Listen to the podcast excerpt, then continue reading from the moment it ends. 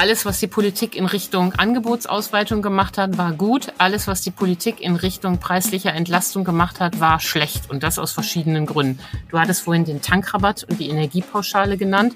Darüber haben sich die Menschen ja ein bisschen gefreut. Aber natürlich wurden da auch Millionen Menschen entlastet, die das überhaupt nicht nötig hatten, für die es überhaupt gar kein Problem gewesen wäre, diese Preise zu tragen. Das Jahr 2022 in der Wirtschaft. Da gibt es jede Menge zu besprechen. Unser Thema heute im Aufwacher Jahresrückblick. Ich bin Michael Höhing. Herzlich willkommen. Bonn Aufwacher. News aus Bonn und der Region, NRW und dem Rest der Welt. Als das Jahr 2022 angefangen hat, da hatte wohl niemand geahnt, dass es vor allem die Wirtschaftsthemen sein werden, die uns in diesem Jahr vor allem beschäftigen werden. Ich sage nur Energiekrise, Inflation, Facharbeitermangel in fast allen Bereichen und dann natürlich auch immer die passenden Reaktionen auf diese Themen. Da waren Tankrabatt, Gaspreisbremse, Strompreisbremse, 9-Euro-Ticket, Energiepauschale. Es gab Einmalzahlungen für Sozialleistungsbezieher, es gab einen Kinderbonus. Also viele dieser Begriffe werden wir auch heute wahrscheinlich nochmal hören, wenn wir über das Jahr in der Wirtschaft sprechen. Wirtschaft hautnah erlebt man ja im Supermarkt vor allem. Die Preise für einen Liter Sonnenblumenöl, die liegen nach wie vor hm, so bei fünf Euro etwa. Das war auch schon mal deutlich mehr. Und als ein Paket Butter im Sommer über drei Euro gekostet hat, da ist die Inflation dann, glaube ich, auch wirklich bei allen angekommen. Wir haben also viel zu besprechen in diesem Aufwacher-Jahresrückblick und Antje Höning, die Chefin der Wirtschaftsredaktion der RP, ist da. Hallo Antje. Hallo Michael. Weißt du noch, was dein erster Artikel in diesem Jahr war? Corona und Impfen. Damit fing das Jahr an, so wie das alte aufgehört hat. Also wenn man auf RP Online schaut und deinen ersten Artikel des Jahres guckt, dann ist man bei dem Interview mit dem Chef von Uniper. Ah, zwar mit Klaus-Dieter Maubach. Der hat damals zu dir im Interview gesagt, dass er sich, dass er sehr hofft, dass Nord Stream 2 kommt und dass Russland beim Gas immer wichtiger für uns wird. Und äh, knapp drei Monate später wussten wir, dass wir uns da auf Russland so gar nicht mehr verlassen können. Ja, das äh, habe ich verdrängt, dass es dieses Interview mit der Tonalität ähm, gab. Ähm, in der Tat war ja vor einem Jahr noch überhaupt nicht abzusehen, was da auf uns zukommt. Ähm, und auch der Juniper-Chef war überzeugt, dass äh, das Geschäftsmodell, was er hatte, gut ist. Was ja alle Energiemanager immer gesagt haben und was ich auch überzeugend fand, selbst im Kalten Krieg, selbst als Russland und die USA Atomsprengköpfe gegeneinander gerichtet hatten, hatten die Russen das Energiegeschäft außen vor gelassen. Sie haben immer geliefert, auch in den 70er Jahren. Und das hat sich eben niemand vorstellen können, dass ähm, Putin jetzt äh, Energie zu einer Waffe macht, so wie er das im Krieg gegen die Ukraine auch tut. Diese ganzen Wirtschaftsthemen, die für uns wichtig sind in diesem Jahr, haben die ihren Ursprung eigentlich alle im Russland-Ukraine-Konflikt oder im Krieg, muss man ja sagen. Anfangs haben wir von einem Konflikt gesprochen, jetzt sprechen wir ja vom Krieg ganz selbstverständlich. Nein, ihren Ursprung würde ich sagen, haben die auch gar nicht darin. Das sind ähm, strukturelle Probleme, die über Jahre angelegt worden sind, der verschiedensten Art. Wir kommen da ja gleich noch drauf, aber verschärft ähm, und wie unter einem Brennglas ähm, deutlich wurden sie durch den Ukraine-Krieg. Der hat eben äh, der Angriff Russlands auf die Ukraine hat mit einem Schlag klargemacht, wo die Schwachstellen des westlichen Wirtschaftsmodells sind und zwingt den Westen jetzt, ähm, das die Fehler zu beseitigen. Die Energiekrise ist ja überhaupt nicht vorbei, ganz im Gegenteil. Wir haben eigentlich das ganze Jahr über über diesen Winter gesprochen, in dem wir uns jetzt befinden. Wir hatten Mitte Dezember ist ja sehr kalt bei uns ähm, wirklich mit dauerhaften Minusgraden. Da ging der Gasverbrauch natürlich äh, auch in Deutschland entsprechend nach oben. Aber es ist nicht momentan zumindest nicht so dramatisch, wie wir das mal befürchtet haben. Läuft es besser als erwartet oder ziehen wir diese Bilanz zu früh? Die Bilanz ziehen wir zu früh. Ähm, was äh, wirklich gut war, als dann im äh, Februar, März klar wurde, mh, dass wir uns auf Russland, was die Energieversorgung angeht, nicht verlassen können, hat die Bundesregierung ja schnell reagiert. Es wurden die Flüssiggasterminals auf den Weg gebracht. Das erste wurde gerade ähm, vor wenigen Tagen eingeweiht. Es wurden Flüssiggasschiffe geordert. Also es wurde viel getan, um das Gasangebot zu ersetzen. Ähm, äh, und so gingen wir mit dem ähm, überraschend guten Ziel von vollgefüllten Gasspeichern in den Winter. Aber an äh, Schmitz-Backes, wie der Rheinländer sagt, sind wir ja noch gar nicht vorbei. allein in der vergangenen Woche haben sich die Speicher ja fast um zehn Prozentpunkte geleert. Das heißt, viele Wochen dieser Art können wir uns nicht leisten. Und natürlich weiß keiner, wie kalt es im Januar und Februar wird. Es gibt ja Szenarien, die dazu gerechnet worden sind von den Gasherstellern oder auch von der Netzagentur. Und die kommen, wenn man das mal so ganz grob zusammenfasst, immer zu dem gleichen Ergebnis. Es gibt vier Szenarien. In drei Szenarien geht's gut, aber in einem Szenario geht's schlecht äh, aus und wir bekommen eine Mangellage im Februar. Und ähm, das heißt, dieses Szenario ist unwahrscheinlich, aber es ist eben nicht äh, ausgeschlossen. Und das wird eine Frage der Temperaturen sein und auch des weiteren Angebots. Das ist das eine Problem. Und das andere Problem ist, wenn wir die Speicher in diesem Winter auf Null herunterfahren, damit wir es auch im März noch warm haben, dann werden wir ein Riesenproblem bekommen, die Speicher für den nächsten Winter wieder zu füllen. Und dann werden wir da mit dem äh, schärferen Kapitel dieser Energiekrise noch kämpfen müssen. Das Problem ist ja, das geht ja auch mir so. Ähm, ich habe am Anfang natürlich die Heizung nicht so aufgedreht wie in den Vorjahren. Und dann kam jetzt diese erste Kältewelle Mitte Dezember und dann habe ich natürlich die Heizung ein bisschen höher gestellt, weil man es auch in der, im dicken Pullover nicht mehr auf, auf der Couch wirklich gut ausgehalten hat. Und man gewöhnt sich ja sehr an diese Wärme ne, in den eigenen vier Wänden. Ähm, glaubst du, dass da auch im Privaten, dass, dass man da jetzt eher locker lässt? Ich kann ja die Haushalte verstehen. Da soll ja niemand sitzen und äh, Frostbeulen an den Händen kriegen zu Hause. Wenn an äh, zum Sparen appelliert wird, ist ja auch mehr gemeint, ähm, dass man ähm, sinnloserweise nicht heizt. Also ähm, Räume, die man nie betritt, eben so weit runterfährt, wie es sein muss, um Schimmel zu vermeiden. Was ähm, oder natürlich kein Pool beheizt, wer auch immer das äh, heutzutage noch macht und hat. Viel schlimmer finde ich, dass äh, die Städte ähm, einfach mit so schlechten Beispiel vorangehen. Die Stadt Düsseldorf zum Beispiel betreibt immer noch beheizte Außenschwimmbäder. Was für ein Wahnsinn. Sie äh, beleuchtet, äh, lässt zu, dass das Riesenrad am Rhein beleuchtet wird. Was für ein Zeichen. Also die alten Menschen werden angehalten zu sparen und im dicken Pullover da zu sitzen und äh, ähm, draußen wird die Energie zum äh, Fenster rausgejagt. Das finde ich ganz problematisch. Und das führt dann eben unterm Strich dazu, dass ähm, insgesamt äh, im äh, nicht industriellen Sektor zu wenig gespart wird. Die Industrie hat dagegen ganz scharf und schnell auf die hohen Preise reagiert und hat ja ihr Sparziel mehr als erfüllt. Die Politik hat ja äh, in, in dem gesamten Jahr eigentlich immer wieder mit irgendwelchen Programmen und ich nenne sie mal mal böse Aktionen reagiert auf diese Energiekrise. Ich habe ja schon ein paar genannt. Würdest du sagen, so in der Summe war das war das angemessen, was die Politik da gemacht hat, oder hättest du dir an manchen Stellen ein bisschen mehr Einsatz gewünscht? An manchen Stellen ist gut. Alles, was die Politik in Richtung Angebotsausweitung gemacht hat, war gut. Alles, was die Politik in Richtung preislicher Entlastung gemacht hat, war schlecht. Und das aus verschiedenen Gründen. Du hattest vorhin den Tankrabatt und die Energiepauschale genannt. Darüber haben sich die Menschen ja ein bisschen gefreut. Aber natürlich wurden da auch Millionen Menschen entlastet, die das überhaupt nicht nötig hatten, für die es überhaupt gar kein Problem gewesen wäre, diese Preise zu tragen. Dann setzte sich das Drama fort mit der Gasumlage, über die wir Wochen gestritten haben und die dann doch nicht gekommen ist. Und schließlich hat man eine Gaspreisbremse vereinbart, die von vorne bis hinten Murks ist weil sie den Preismechanismus außer Kraft setzt, weil sie wieder das Gießkannenprinzip bedeutet. Und dann hat man nachgebessert, indem man ähm, soziale Belastungen doch wieder eingeführt hat, also äh, um die Reiche zu belasten und hat damit noch alles schlimmer gemacht. Also beim Thema ähm, preisliche Entlastung ist, äh, muss man der Bundesregierung als Zwischenzeugnis wirklich mangelhaft ausstellen.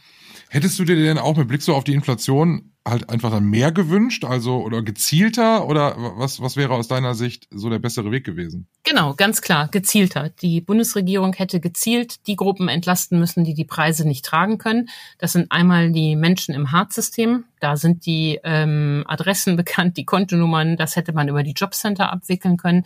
Das sind die Menschen, die ganz wenig Steuern zahlen. Auch da ist es ja bekannt. Das hätte man über die Finanzämter abwickeln können, die viel zu wenig gefordert sind ähm, in äh, der Krisenbewältigung, sei es Corona oder sei es Energie. Und wenn dann immer noch welche durchs Rost fallen, dann hätte man für diese kleine Gruppe ein äh, knackiges, kurzes Antragswesen einführen müssen. Das Grundproblem ähm, ist, dass es in Deutschland nicht möglich ist, für den Bund seinen Bürgern Geld zukommen zu lassen. Äh, das es wird also höchste Zeit für so eine Art Bundesfinanzverwaltung, wie es auch in Ländern wie Estland oder so ja gibt, wo der Zentralstaat seinen Bürgern was zukommen lassen.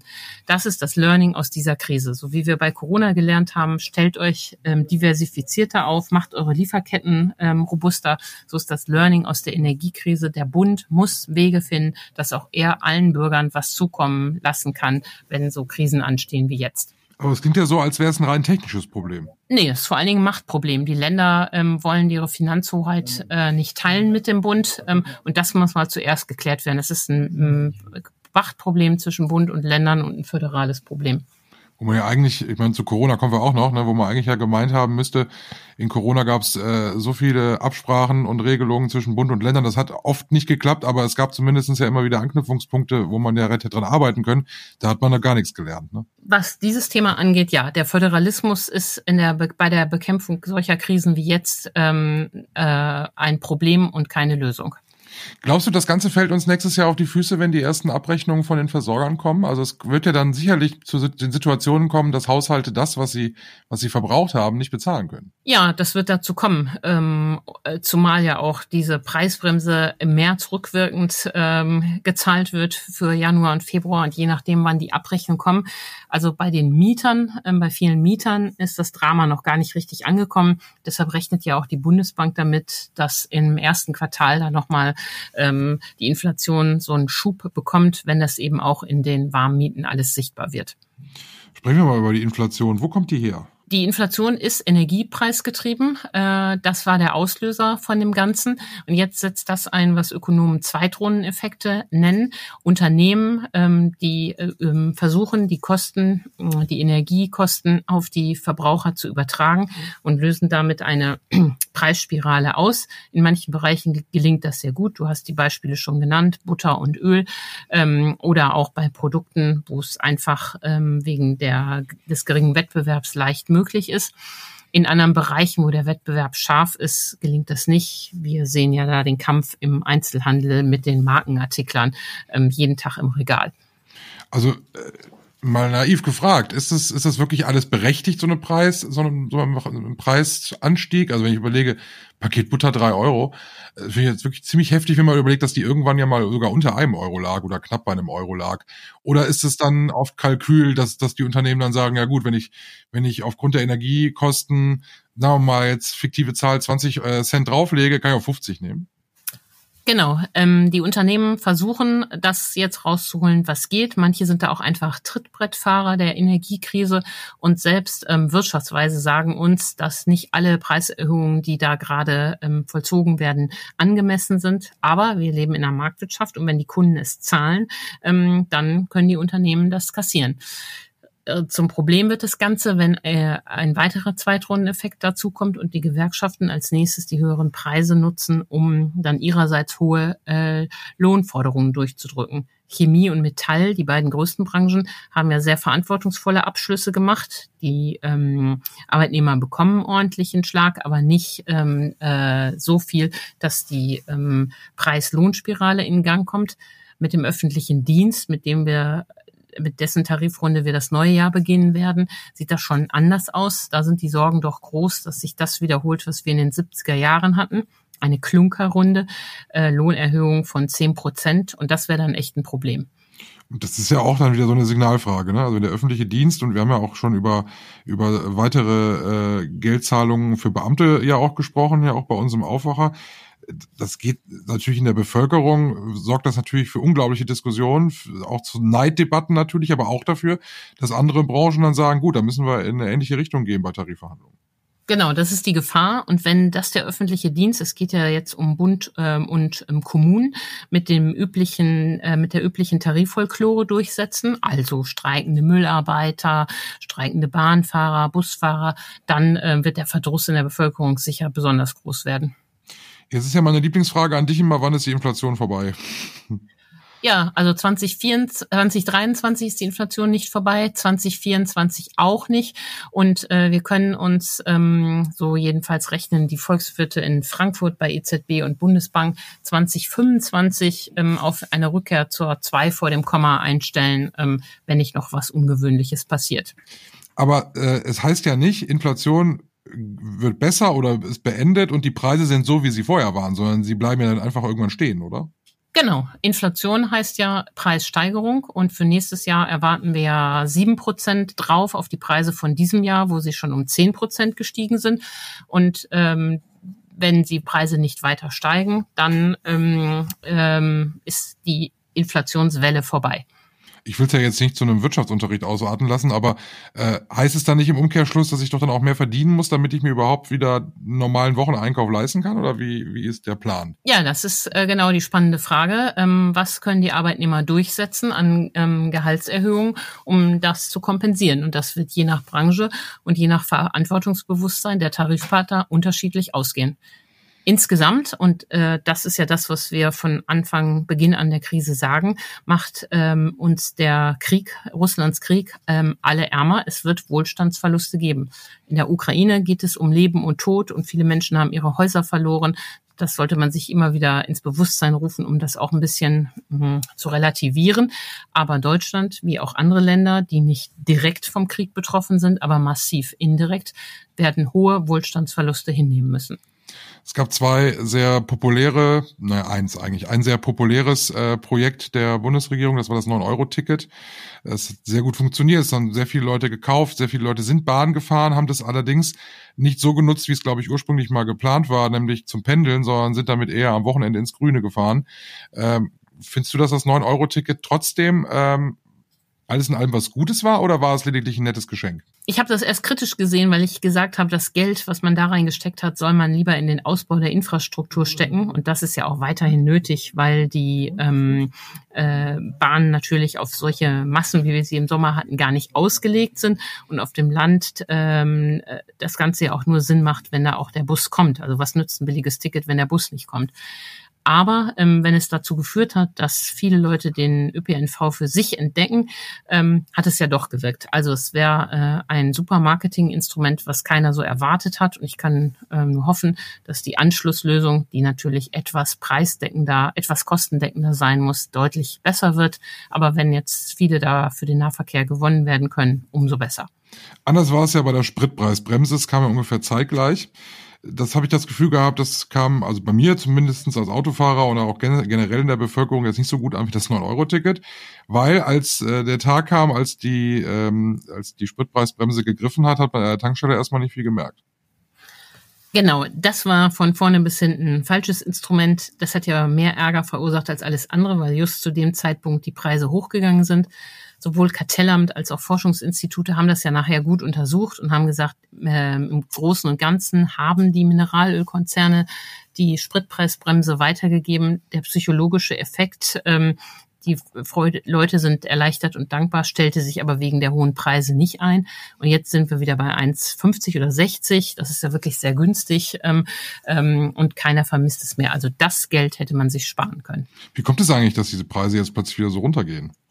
Das hängt von der Weltkonjunktur ab. Ähm, äh, wenn die äh, Konjunktur ähm, in großen Teilen der Welt nicht gut läuft, sinkt die globale Ölnachfrage. Und wenn die Märkte das erwarten, dann geht auch sofort der Rohölpreis runter und das schlägt da jetzt durch.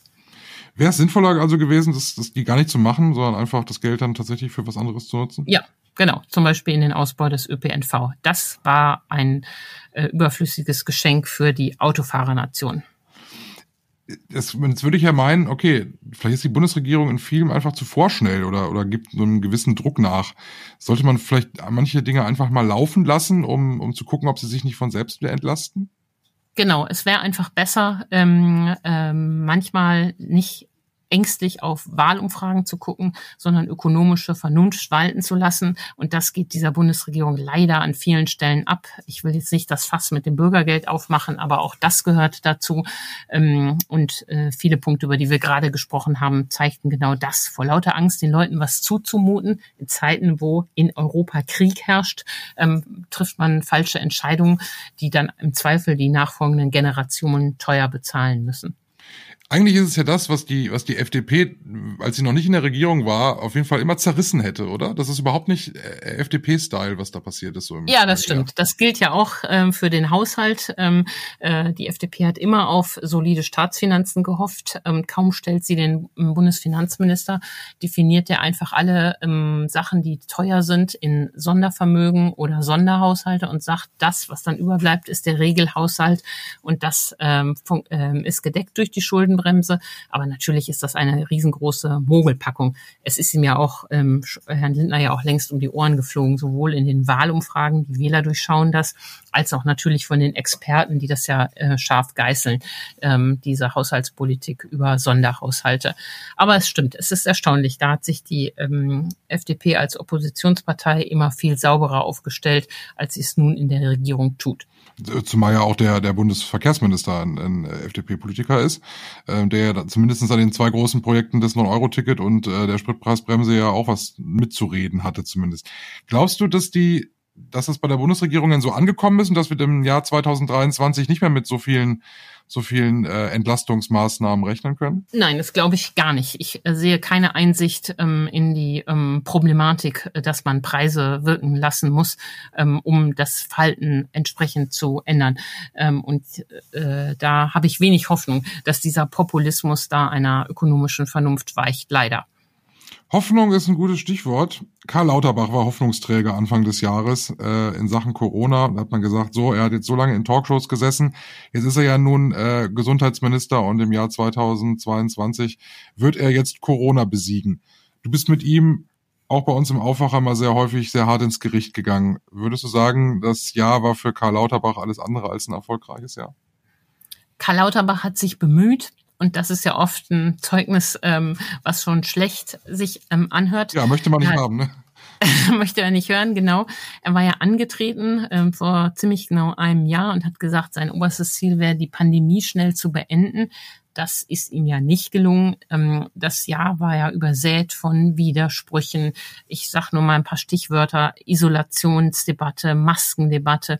Bis heute haben wir die absurde Diskussion mit äh, oder die absurde Regelung mit drei verschiedenen Maskenregeln. Fernzug, Nahverkehr, Flugzeug. Ähm, wir haben jetzt einen Flickenteppich von Maskenregeln in der Bundesrepublik und ähm, wenn uns jetzt das allen so vorkommt, als sei Corona vorbei, so liegt das natürlich daran, dass äh, keine neue Variante bisher aufgetreten ist, die eine neue Welle ausgelöst hat. Wir haben sehr viele Erkrankungen. Ähm, doch die Menschen schaffen, auch weil sie gut geimpft sind, das mit fünf Tagen, sieben Tagen, zehn Tagen zu Hause, ähm, so dass wir die Hoffnung haben, dass die Pandemie jetzt endemisch wird. Aber zu Ende ist sie noch nicht. Und Karl Lauterbach hat jetzt nichts dazu beigetragen, dass das schneller geht. Warum ist es so? Also er ist ja eigentlich doch zumindest habe ich den Eindruck, jemand, der doch auch eigentlich weiß, wie es funktioniert und er, er kennt sich aus, er ist fachlich doch gar, gar nicht, gar nicht, gar nicht schlecht, sage ich jetzt mal. Er ist doch eigentlich fachlich gut. Ähm, äh, wird er ausgebremst oder verrennt er sich oder ist er einfach kein, kein guter Teamplayer? Weil es ist ja nun mal vieles Teamarbeit, wenn wir alleine nochmal auf den Föderalismus kommen. Also man muss mit den Ländern zusammenarbeiten, kann er das vielleicht nicht. Ja, ich glaube, äh, das Letztere ist das Problem. Er ist kein Teamspieler. Er ist es nicht in seinem Haus und er ist es nicht mit den Landeskollegen. Und er ist es nicht mit den Akteuren im Gesundheitssystem. Erstmal zu seinem Haus. Ähm, die Mitarbeiter haben sich ja in einer Mitarbeiterumfrage ähm, beschwert, wie wenig sie informiert sind und ähm, haben dann ähm, zu Protokoll gegeben, wenn man wissen will, was der Minister denken würde und planen würde, müsste man Talkshows gucken. Das ist natürlich für einen äh, Hauschef echt ein Problem. Er hat sich mit den Ländern oft nicht abgesprochen. Wir erinnern uns an dieses Salto Mortale, als er die Isolation auf Druck der Länder aufheben wollte es und dann in der Talkshow-Sendung ähm, am Abend in der Nacht wieder kassiert hat. Und was die Akteure im Gesundheitssystem angeht, Natürlich gilt da der Satz, wenn man den, äh, das, den Sumpf trockenlegen will, darf man nicht die Frösche fragen, aber er muss es ja mit denen machen. Und ähm, das äh, tut er eben an verschiedenen Stellen auch nicht. Die Krankenkassen sind unzufrieden, die Kliniken, die Klinikreform hat er nicht angepackt, ähm, äh, so dass wir gerade auf den Kinderstationen das erleben, was wir erleben. Jetzt wird da hektisch nachgearbeitet und Geld nachgeschossen, aber die strukturellen Probleme ist er da eben nicht angegangen. Jetzt muss man ein bisschen Nachsicht haben. Er hatte ja auch wirklich das erste halbe Jahr noch anderes zu tun. Aber ähm, von seiner Struktur her, dass er sich immer für den Schlausten im Raum hält und glaubt, es alles besser zu wissen, ähm, ist das natürlich problematisch. Also da muss er, glaube ich, einen anderen äh, Kommunikations- und Politikstil entwickeln, damit er da als Gesundheitsminister Erfolg hat der steht jetzt nicht davor, abgelöst zu werden. Ähm, da wird Scholz lange an ihm festhalten. Äh, er, ich glaube, Scholz denkt so, die Medien und das Volk wollte ihn haben, jetzt müssen sie mit ihm leben. Was war für uns aus wirtschaftlicher Sicht so die, die wichtigste Erkenntnis in diesem Jahr? Gibt es da irgendwas?